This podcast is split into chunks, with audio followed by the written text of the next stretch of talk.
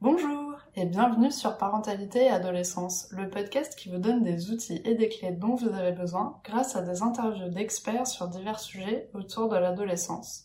L'adolescence n'est pas obligée d'être synonyme de chaos, alors soyez joie, il y a des solutions. Le burn-out parental, qu'est-ce que c'est? Une interview de Philippe Tedo, psychiatre de l'enfant et l'adolescent, cofondateur du centre Jean Abadi au CHU de Bordeaux et président de l'école des parents et des éducateurs de Gironde. J'espère que cet épisode vous plaira et vous aidera. Je vous souhaite une très bonne écoute. Bonjour Monsieur Tedo. Bonsoir Sarah. Alors pour commencer, pourriez-vous vous présenter s'il vous plaît?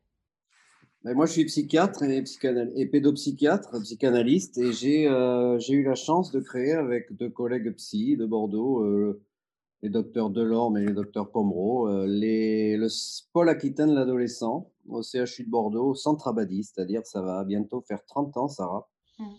qu'on a eu la chance de créer des unités d'hospitalisation pour accueillir des adolescents suicidants, des adolescents anorexiques.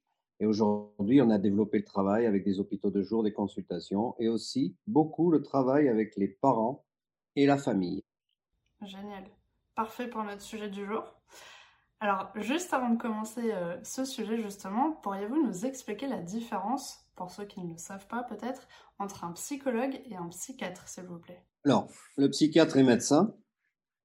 Le psychiatre a fait euh, 7 ans de médecine. Il a fait 4 ans d'internat en plus de spécialité. Il peut avoir fait 2 ans de plus pour faire de la pédopsie. C'est un cursus très long. Mais il faut savoir qu'après, euh, à la fin des études de médecine, à partir de la fin de la sixième année, euh, on est interne des hôpitaux. Donc, euh, on travaille. On travaille à l'hôpital, on travaille avec une formation universitaire associée. Donc, on est professionnel universitaire. Ok. C'est-à-dire qu'on est très vite dans le bain finalement, même si les études sont un peu longues. Mm. Alors le travail de formation, c'est à la fois l'hôpital avec les patients et c'est aussi la théorie, c'est-à-dire travailler en groupe beaucoup, en séminaire entre nous, travailler avec nos maîtres, les anciens qui nous enseignent, qui nous supervisent, et puis travailler la transmission du savoir. D'accord. Le psychologue, lui, il a fait Bac plus 5, Ok. c'est-à-dire qu'il a fait 5 ans à la fac, il a fait un master en fait. Euh, il y a plusieurs options pour le psychologue. Il peut faire des masters de clinique, il peut faire des masters de neuropsychologie ou de développement. Voilà, il y a des options euh, dans la, qui, qui- qui vont plutôt euh, dans les carrières de psychologue vers euh, soit le neurodéveloppemental, plutôt neurosciences, soit plutôt la clinique, la psychopathologie. Mais en fait, euh, il ne faut pas euh, rester sur des images comme ça de clivage, puisque les psychologues en général se destinent tous à faire de la clinique, c'est-à-dire à rencontrer les patients. Et donc, ils sont là aussi euh, très interactifs. Et il nous arrive dans nos séminaires de psychiatrie de travailler, bien sûr, très souvent avec des psychologues ou des psychologues en formation. Euh, euh, ben, pour croiser nos, nos savoirs et nos expériences. Super. Ben, merci beaucoup en tout cas pour l'explication. Alors aujourd'hui, on va parler du burn-out parental. Pouvez-vous nous en donner la définition, s'il vous plaît? Alors, le burn-out parental, euh, tout dépend de comment euh, vous-même vous le définissez, Sarah, parce que euh, je suppose que vous voulez parler de ces parents qui explosent, c'est-à-dire qui n'arrivent plus à être parents Et qui passent par des, alors, des troubles euh, du comportement, des troubles des conduites, par des actes, par des actes de rupture, enfin, je pense que ou par des, des moments dépressifs, Ouais. ou alors c'est un, un des membres de la famille qui explose, c'est tout ça le burn-out, c'est- c'est ça que vous- dont vous voulez parler. Ouais. Donc, c'est une problématique qui est éternelle, on va dire, mais qui peut-être est activée actuellement par les conditions de la pandémie euh, et de tout ce qu'on a traversé depuis deux ans, qui ont amené euh, beaucoup de gens à se retrouver ensemble, même s'ils n'en avaient plus envie, à être obligés de partager, à être obligés de subir aussi. C'est-à-dire que les couples et les familles ont été mis à mal par le dispositif sociétal, encore plus que d'habitude, si je puis dire. Après, la question du burn-out, euh, bon, c'est-à-dire de, de la décompensation ou d'aller au-delà et de plus pouvoir avancer finalement ensemble, ça renvoie à des questions quand même très psychologiques, notamment du côté de, des parents. Euh, être parent, c'est maintenir aussi une vie de couple, c'est-à-dire c'est le processus de conjugalité, le processus de parentalité. C'est pas toujours facile quand on a été en couple de devenir parent et de rester en couple et ensuite de faire évoluer le couple. Puisque le couple doit continuer à vivre même s'il y a des enfants, c'est-à-dire on doit construire des espaces en famille et des espaces en couple et en même temps, chacun doit composer avec, heu, avec sa névrose, si je puis dire. Mmh. OK. Est-ce que vous pouvez nous donner quelques symptômes, heu, du burn-out parental qu'on pourrait, heu, du coup un peu, heu, identifier? Si vous voulez, quand on est en couple, on est un peu sur le fil. C'est-à-dire que pour le couple pour que le couple perdure et pour que la parentalité soit, soit si vous voulez, évolutive, il faut, sans arrêt mettre de l'énergie dans le couple. Il faut sans arrêt, innover, il faut sans arrêt créer il faut sans arrêt partager. Hein, le couple, c'est la complémentarité. C'est-à-dire on est là pour se soutenir, se complémentariser, mais on est là quand même pour prendre du plaisir a priori, ce qui est pas toujours facile. Donc c'est un processus en fait, la question de de la conjugalité. Elle évolue tout le temps et au fil des années. Quand on vieillit, comment on se réaménage, quand les enfants ont grandi. Mmh. Bien avant tout ça, comment on fait pour accueillir un bébé? Comment on supporte aussi quand un enfant grandit et qu'il nous remet en question? Comment on travaille l'adolescence quand elle transforme notre enfant en un étranger comme ça et qu'on est obligé de s'adapter, de le suivre, d'adapter son modèle éducatif? Comment on est réveillé nous-mêmes sur nos propres passés d'enfants ou d'adolescents à travers nos enfants? Tout ça, sont des épreuves. Alors les couples, heu, doivent parler, doivent échanger autour de ça et il n'est pas rare que, heu, l'un ou l'autre, heu, soit soumis à des pressions psychologiques qui font que ça devient très compliqué de supporter les enfants, par exemple, parce qu'il y a un enfant qui a une difficulté ou parce que, heu, un autre est malade ou parce qu'il y a des événements négatifs dans la famille et cetera. Donc à ce moment-là, être solidaire, bah, c'est pas toujours facile. Donc les plus fragiles vont avoir tendance à exploser, si je puis dire, ou à décompenser et heu, à compter éventuellement sur l'autre pour se rattraper et c'est pas toujours possible. Parce qu'il y a des fois, heu, les décompensations sont plutôt légères, c'est-à-dire ce sont des moments critiques qu'on arrive à traverser en mettant des mots, peut-être en faisant une ou 2 consultations de psychologue, enfin des démarches assez brèves qui permettent de soulager et parfois ça fait appel à des décompensations beaucoup plus graves. Je pense notamment à tout ce qu'on vit maintenant à dist enfin j'allais j'allais dire à distance de la pandémie. La pandémie est toujours là, mais enfin on n'est plus dans les mêmes conditions qu'au début. Ouais. En tout cas, on a des effets à distance du confinement. Heu, les gens, heu, ont vécu des contraintes, heu, certains ont eu du mal à se libérer, à reprendre la vie normale, si je puis dire et chacun doit s'adapter et comment fait-on à ce moment-là pour, pour assurer, pour, pour s'en sortir, pour évoluer ensemble? Donc on a beaucoup de situations de burn-out, plus ou moins légers, plus ou moins, heu, brefs d'évolution et parfois des décompensations plus graves, avec des gens qui tombent en dépression, des couples qui se déchirent. Toute la problématique des violences conjugales qu'on prend beaucoup mieux en charge en France qu'il y a quelques années. Violences intrafamiliales et cetera. Donc vous voyez, les problématiques se multiplient en fait. Ouais. Mais c'est intéressant parce que justement, quand on dit burn-out parental, heu, on peut penser que c'est forcément lié à l'enfant et vous avez beaucoup parlé du couple. Donc finalement, c'est intéressant aussi de voir cette vision-là, du burn-out en pensant que, bah, voilà, c'est une team. Il faut qu'on avance ensemble, il faut évoluer ensemble et c'est pas forcément du coup lié, heu, à l'enfant, quoi. C'est plus, heu, plusieurs choses en fait du quotidien qui vont s'accumuler, qui vont faire qu'à un moment donné, bah, ça va basculer, dans quelque chose de négatif. Depuis quelques années, on prend beaucoup plus en compte, la question de la conjugalité parce que, on a toujours, heu, à travers un enfant qui a un symptôme ou qui produit des troubles des conduites, donc qui vient signaler un malaise familial, on a toujours axé le travail sur les parents et l'enfant, sur le lien et sur les histoires de vie, mais sans peut-être mettre en avant, heu, assez, heu, la conjugalité. Voilà, aujourd'hui, on travaille beaucoup plus sur ce genre de concept. Ah, c'est intéressant. Et du coup, hem, est-ce qu'on peut faire un burn-out parental à n'importe quel âge de l'enfant? Parce que souvent, on peut penser que c'est quand c'est un enfant qui est en bas âge, mais est-ce que ça peut arriver plus tard?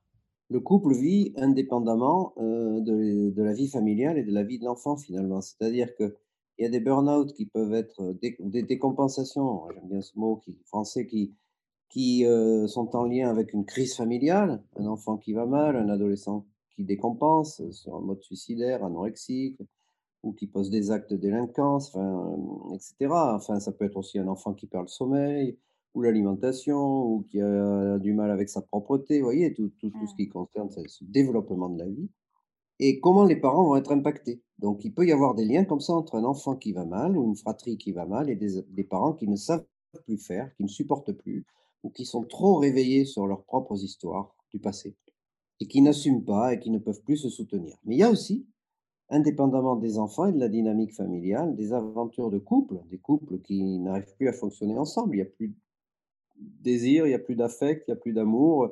On peut pas toujours en parler, c'est quand même très compliqué. C'est pour ça que le couple, c'est très intéressant, très compliqué à soigner aussi, parce qu'il y a le mystère des couples et heu, le fait qu'il y ait une perte de désir, une perte d'amour, heu, bah, ça peut être complètement indépendant des enfants. Ça peut être une dynamique de couple qui ne fonctionne plus, qui n'est plus complémentaire. Et à quel moment, du coup, une personne qui qui fait un burn-out parental peut venir vous consulter? Comment ça se passe? Alors, il y a plusieurs voies d'entrée. Heu, ce qui est assez fréquent, c'est un enfant vient à une consultation par les parents, avec les parents et les et les parents sont ensemble pour, heu, essayer de décrire ce qui va plus et on s'aperçoit en les interrogeant, alors ce sont des consultations longues, hein, c'est du travail, heu, d'accueil de parents, heu, moi je reçois j'ai un cabinet aussi, en plus de mon activité hospitalière, un un entretien familial, c'est 1 heure, hein, il faut prendre quand même du temps pour travailler. On découvre que derrière l'enfant qui fait symptômes, qui va mal, il se cache quelque chose. Il se cache, par exemple, une maman dépressive ou un père qui a une addiction ou, heu, un couple, qui, se pose des questions parce qu'ils ne sont pas d'accord sur les principes éducatifs. Ça, c'est aussi très important. En fonction des modèles que l'on a reçus, comment on élève nos enfants et comment on est d'accord, les parents, pour élever, pour éduquer nos enfants. On n'est pas forcément on n'est pas obligé d'être d'accord tout le temps, mais il faut quand même que ça fonctionne dans une dynamique, une harmonie, hein. Donc on a des enfants qui sont mis en avant à la consultation et derrière, on découvre une problématique de parents ou alors d'une problématique d'un parent. Mais s'il y en a un qui va mal, effectivement, il y a des effets sur l'autre et parfois on peut découvrir que les 2 parents sont épuisés ou vont mal. Mmh. Mais au départ, on avait reçu l'enfant. Avec des adolescents, on peut avoir des adolescents que l'on rencontre en réanimation, aux urgences, parce qu'ils ont fait une tentative de suicide. On découvre qu'ils sont très en souffrance, on questionne le sc scénario familial et on s'aperçoit qu'il y a des événements critiques dans la famille ou chez les parents. Ou il peut y avoir des secrets de famille, des violences intrafamiliales, des tas d'histoires qui se dévoilent comme si l'enfant ou l'adolescent était mis en avant, mais en fait, il y avait quelque chose à découvrir derrière, derrière ce qui se voit. Et du coup, comment ça se passe dans ces cas-là? Parce que si c'est, par exemple, les parents qui ont fait, hem, heu, l'action d'emmener, heu, leur enf enfant et que vous vous rendiez compte que justement il faut peut-être, parler un petit peu avec les parents et que c'est plutôt à ce niveau-là que ça va se passer. Est-ce que, vous arrivez facilement à basculer de l'un à l'autre et les parents sont assez ouverts justement à échanger ou c'est une phase qui est peut-être un peu compliquée? Ce qui est très important, Sarah, c'est que les parents, il faut les accueillir et il faut les écouter. Et il faut que très vite ils sentent, heu, qu'on essaie de les déculpabiliser. C'est-à-dire de les soutenir ou de les rassurer. Ne surtout pas leur faire sentir, parce que de toute façon c'est pas comme ça qu'on pense, de leur faire sentir qu'ils peuvent être responsables ou fautifs. Vous voyez ce que je veux dire? C'est-à-dire que l'air de rien, en parlant de l'enfant qui va mal, les parents se culpabilisent, se sentent responsables. D'ailleurs, dans les entretiens en groupe, ils se parlent, ils se reprochent des choses et nous, on a un rôle, les psys, très important de médiateur, parce qu'il faut renforcer les parents, après avoir détecté le mal-être. Mais par contre, c'est en tout cas ma façon de faire, mais je suis pas le seul à travailler comme ça. Moi, j'aime beaucoup, alors pas au bout de 5 minutes, hein, d'entretien, mais peut-être en fin d'une séance, dire les choses. C'est-à-dire si je repère une maman très triste, si je repère un père, heu heu, agressif ou en colère, je dis les choses, vous voyez? Je pointe, si vous voulez, les mal-être, les moments de mal-être ou les expressions de mal-être des parents, en leur disant qu'on peut les aider, bien évidemment. C'est-à-dire, on ne fait jamais de lien entre leurs souffrances ou leurs angoisses ou leurs difficultés et le fait qu'ils auraient fait du mal à leur enfant.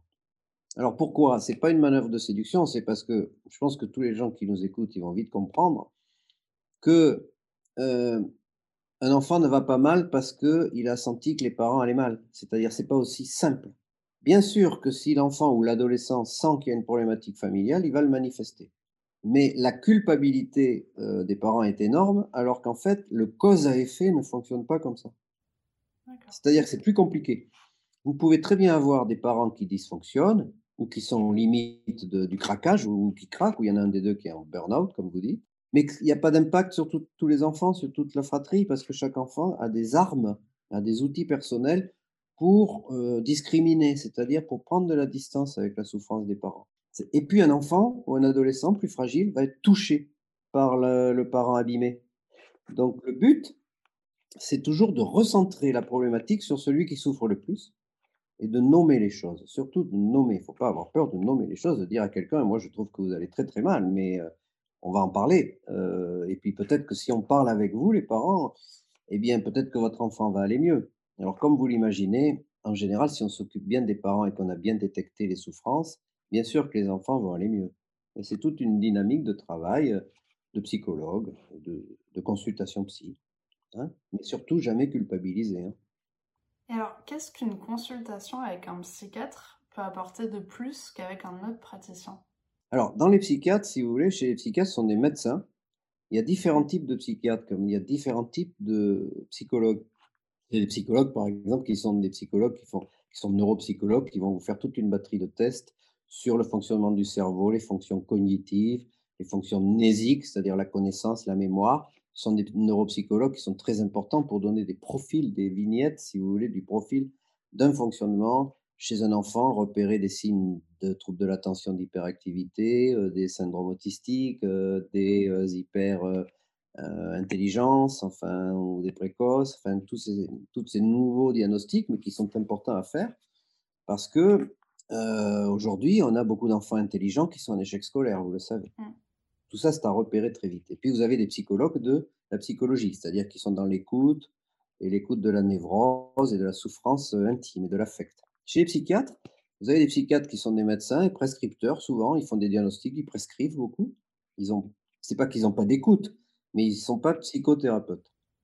Et puis, vous avez des psychiatres qui sont psychothérapeutes sur des thérapies comportementales, des thérapies brèves, des thérapies euh, neurologiques, neuropsychologique, pardon. Et puis, vous avez des, des thérapeutes plus euh, psychanalystes ou psychopathologues, c'est-à-dire comme, comme moi, moi je suis psychanalyste, donc effectivement, j'ai une écoute qui est plus en profondeur, on va dire, sur, euh, sur la souffrance euh, psychique. mais en même temps, ça ne veut pas dire que moi j'ai une pratique qui est meilleure qu'une autre. C'est-à-dire, ce qui est important, c'est d'écouter les gens pour adapter aussi le modèle de thérapie aux gens. Vous avez des patients qui, sont, euh, qui peuvent sortir d'un burn-out avec euh, quelques médicaments et des, une thérapie brève, plus comportementale, plus, euh, plus directive, entre guillemets, mais plus. Vous voyez ce que je veux dire? On ne va pas forcément aller chercher en profondeur les problématiques, mais on va soulager la personne qui pourra après se reprendre pour réfléchir sur elle-même. Mmh. Après, vous avez des, des patients pour lesquels il faut aller en profondeur parce qu'au moment d'un burn-out ou d'une décompensation, eh bien, il y a des, des passés traumatiques qui ressortent et qui font mal. Quand vous avez des secrets de famille, des abus sexuels, on est bien obligé là d'aller en profondeur dans les thérapies pour aller chercher très très loin euh, l'impact du traumatisme, voyez. Mmh. Mais en fait, euh, il faut savoir surtout adapter euh, les, modèles, les modèles de travail. C'est très important parce que tous les patients ne réagissent pas à toutes les thérapies. Donc il n'y a pas de mauvais modèle, c'est ce que je veux dire. D'accord. Il n'y a que des complémentarités dans les modèles. Moi, il m'arrive par exemple d'avoir des patients que j'envoie chez un collègue comportementaliste parce que je sais que ce patient, ça va bien fonctionner pour lui. Mmh. Oui, donc du coup, vous arrivez quand même bien à, en se rediriger vers les bonnes personnes en fonction du profil de la ah personne. Très important de partager la, connaissance. Hein. Du coup, là, ça va, ça va bien rebondir sur ma question suivante. bah, du coup, comment euh, selon vous, peut-on sortir d'un burn-out parental? Sachant qu'effectivement, bah, toutes les personnes sont différentes, toutes les situations sont différentes, mais est-ce qu'il y a quelques clés quand même qui peuvent euh, aider? Alors, burn-out parental, vous, vous, évoquez l'histoire d'un parent qui, qui, décompense, par exemple. Quand un parent décompense dans un couple où va très mal, il y a un effondrement dépressif ou anxieux, il y a des troubles du sommeil, il y a des signes associés, des signes alimentaires, etc mais évidemment qu'il y a un impact sur le, conjoint forcément et sur la famille éventuellement. Donc, ce qui est très important euh, pour soigner le, le burn-out quand il s'agit d'une personne, c'est de recevoir la personne, c'est d'analyser très précisément ses symptômes et les signes de souffrance qu'elle évoque ou qu'il évoque. C'est commencer peut-être à l'aider à parler un peu de sa vie, si je puis dire. Mais c'est aussi, en tout cas, moi je parle de ma pratique, donc ceux qui nous écoutent diront ce qu'ils en pensent, mais moi je reçois euh, le conjoint. D'accord. Je prends un temps avec le conjoint où ensemble on va pouvoir évoquer la souffrance. Et après, j'essaie d'expliquer. Euh, là, je donne des modèles, hein, ça marche pas tout le temps, hein, mais on, essaie de travailler dans cet esprit-là. Hein. voilà, c'est-à-dire que moi, je reçois le conjoint déjà pour l'apaiser, parce que j'ai besoin aussi du conjoint pour soigner la personne. Et puis pour dédramatiser, je répète, déculpabiliser, euh, pour ouvrir des possibilités d'association, c'est-à-dire mettre, les, mettre le patient en confiance, au moins avec son conjoint déjà. Voilà, on essaye de construire des modèles comme ça d'accompagnement. Et après, on observe comment, euh, avec l'aide médicamenteuse, avec euh, l'aide thérapeutique, avec l'écoute, on peut aller chercher euh, ce qui se joue au moment du burn-out. En fait, les moments de décompensation, c'est toujours une expérience actuelle suite à une série d'événements et événements de vie. Alors le confinement, par exemple, c'est un exemple classique d'un événement actuel, traumatique, hein. c'est-à-dire qu'il va laisser une trace chez le sujet une trace de concentration, d'enfermement, mais qui résonne toujours à l'aune d'expériences du passé, déjà vécues. C'est-à-dire, c'est parce que l'expérience actuelle, douloureuse, réveille des souffrances euh, de l'enfance, de l'adolescence, du passé, que ça devient traumatique. Vous voyez ce que je veux dire? On peut avoir vécu, parce que traumatisme, c'est un mot que tout le monde emploie et dans n'importe quel sens aujourd'hui. Euh, ce qui est traumatique dans la vie, c'est quand vous vivez une situation actuelle compliquée ou dramatique, et qu'en plus, cette situation, elle fait référence à des vécus antérieurs, que parfois vous avez refoulés d'ailleurs, vous avez oublié, mais des vécus antérieurs qui se réveillent à travers l'actualité. C'est l'après-coup, ce qu'on appelle. Alors ça, c'est dans les théories psychologiques, c'est pas la guerre entre les psychanalystes ou neuropsychologues. Ce sont les grandes théories de la psychologie on est tous d'accord pour dire qu'à certains moments, on vit des situations qui nous rappellent des situations du passé et qui créent de l'angoisse mmh. et qui créent des symptômes dépressifs et qui, et qui abattent le sujet. Vous voyez, c'est-à-dire que un vrai burn-out grave, c'est que la personne, elle peut plus bouger. Hein. Elle est tellement, tellement, elle est ralentie. Elle est écrasée en fait. Et la pensée s'écrase aussi. Et quand la pensée s'écrase, c'est le savoir, c'est le cognitif qui s'écrase aussi. Elle devient bête entre guillemets tellement elle est écrasée. Donc, il ne faut surtout pas lui demander trop vite de, réagir. Il faut l'accompagner. D'accord. Du coup, la, première personne qu'on peut aller voir dans ces cas-là, ça peut être déjà son médecin généraliste qui peut du coup rediriger vers les bonnes personnes. les généralistes, ils sont très occupés avec, avec ces patients parce qu'ils les voient pour des arrêts maladie ou alors ils estiment qu'il faut un arrêt maladie. Alors souvent, ils ont raison. Hein c'est que la patiente était, ou le patient est écrasé ou effondré, euh, il faut d'abord euh, le sortir de son milieu professionnel, euh, ou alors l'arrêter en fonction de son activité aussi, surtout si elle n'a pas d'activité, par exemple, parce que le défaut d'activité professionnelle, l'oisiveté ou comme la solitude, ce sont des facteurs favorisants pour les burn-out ou les décompensations. Alors, le généraliste n'analysera peut-être pas en détail toujours l'anxiété ou les troubles du sommeil ou la dépression. Souvent, on parle de dépression, mais c'est plus d'anxiété dont il s'agit, avec des idées dépressives, c'est plus subtil. Mais le médecin généraliste est en première ligne. De toute façon, dans le parcours de soins en France, il est référent. Ensuite, je vais dire des choses qui vont peut-être vous étonner, enfin pas vous, mais peut-être certaines personnes qui peuvent nous écouter, c'est que je pense qu'il faut voir un psy, psychologue ou psychiatre, psychothérapeute, bon, mais on peut voir aussi des, ce qu'on appelle les médecines douces ou parallèles, c'est-à-dire qu'il y a des gens qui vont chez le sophrologue, il y a des gens qui vont. Euh, euh, alors peut-être l'hypnothérapeute, ça c'est autre chose, ça peut être plus délicat, il ne faut pas trop mobiliser trop vite des événements traumatiques, mais bon, il y a des thérapies douces aussi qui peuvent être des thérapies d'approche où euh, on rencontre une personne qui vous écoute et qui va vous conseiller aussi. Les sophrologues, ils sont formés, ils savent très bien leurs limites aussi, ils savent que si ça relève de la psychologie ou de la psychiatrie, vous voyez ce que je veux dire? C'est-à-dire, on crée un réseau comme ça de soins. Pour accompagner la personne euh, à s'en sortir. Voilà, pour le développer.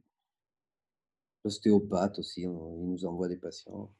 Non, mais c'est intéressant parce que je pensais pas que venant d'un psychiatre, euh, vous étiez euh, pour les médecines douces, justement Oui, non, mais moi je suis pour les, pour les médecines douces, oui, oui, bien sûr, dans la mesure où ce sont des professionnels formés, référencés, enfin qui ont des pratiques, c'est-à-dire qu'ils connaissent leurs limites.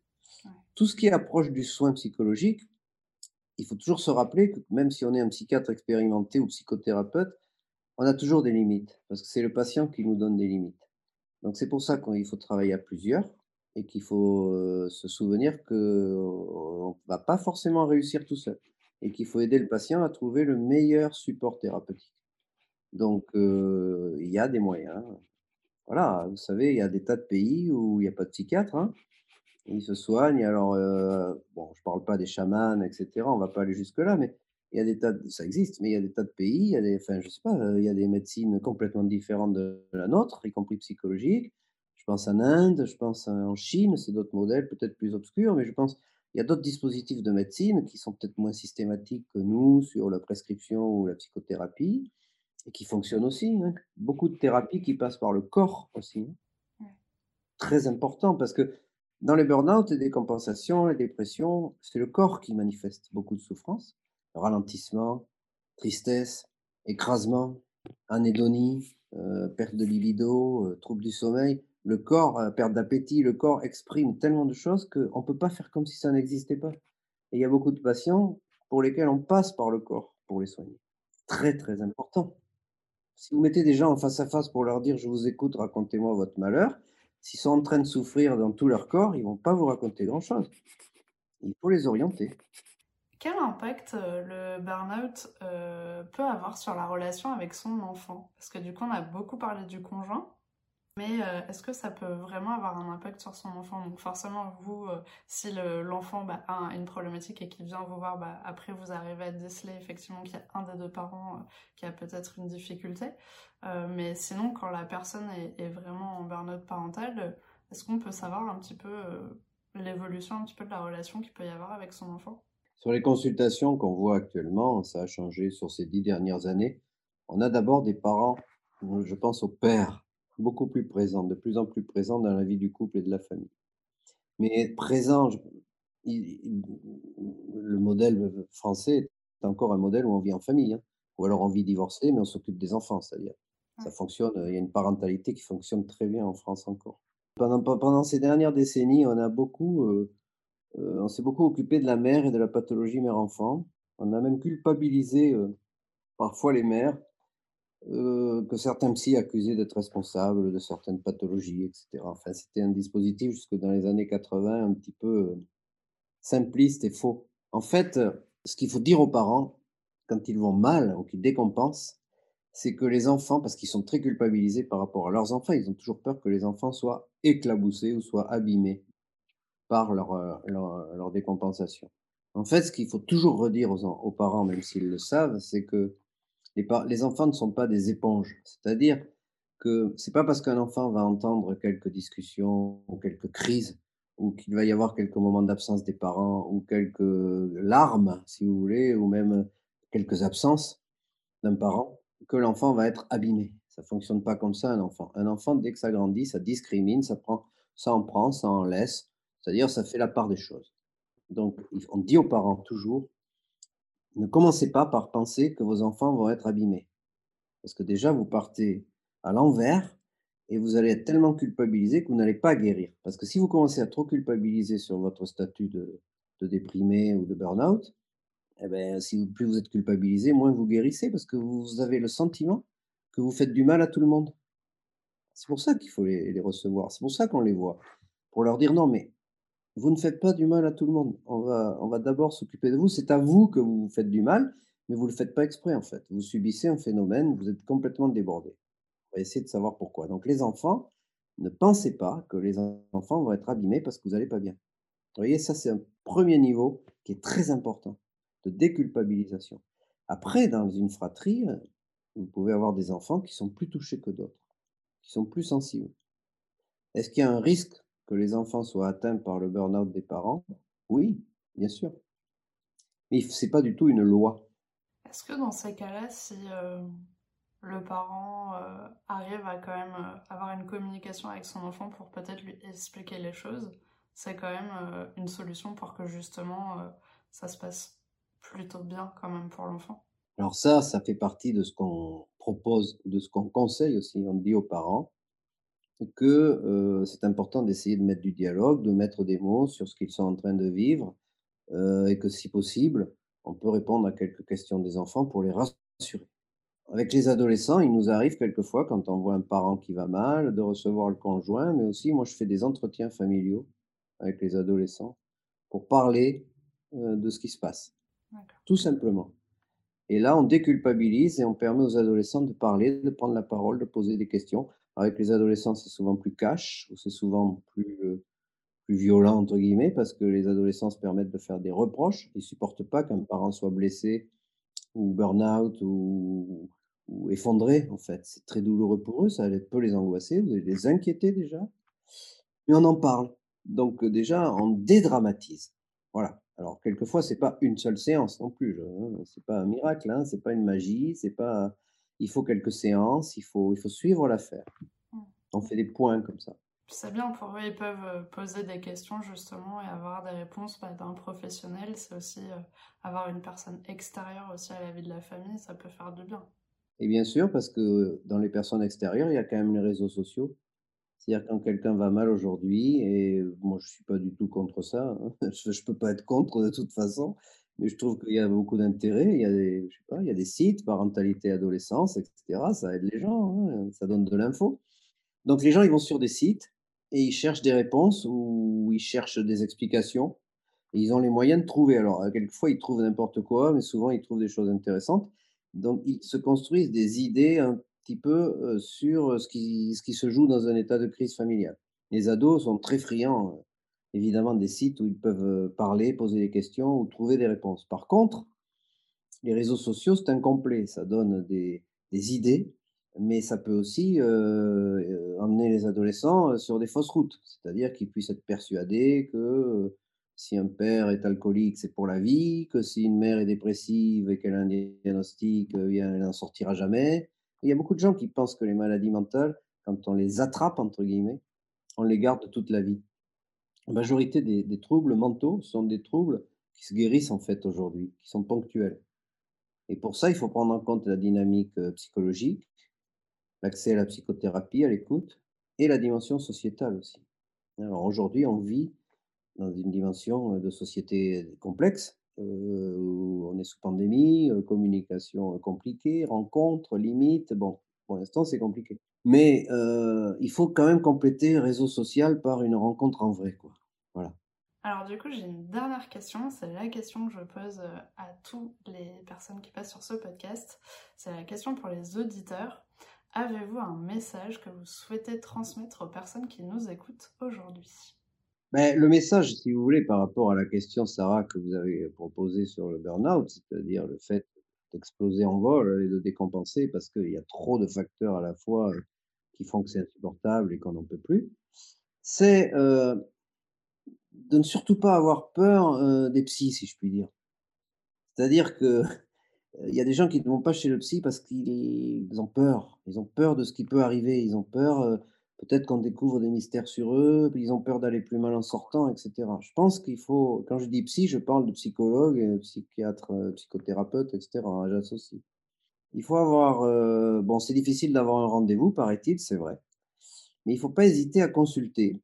Et il faut quand même aussi aller se renseigner sur le net, sur des sites comme vous, mais d'autres aussi. Il y a moyen déjà sur les réseaux sociaux d'avoir pas mal de renseignements sur ce qu'on vit, d'avoir des, d'avoir des infos et d'avoir aussi des adresses. Il y a des lignes téléphoniques en France, il y a des moyens aussi de se faire aider euh, sur le plan associatif, enfin voilà, mais ne pas avoir peur tout de suite.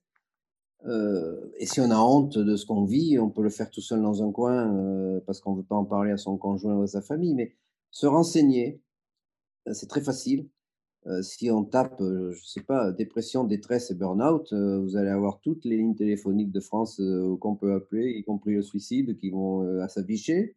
Vous allez avoir sur Insta ben, des sites qui proposent des forums, des réponses, des choses qu'on fait là.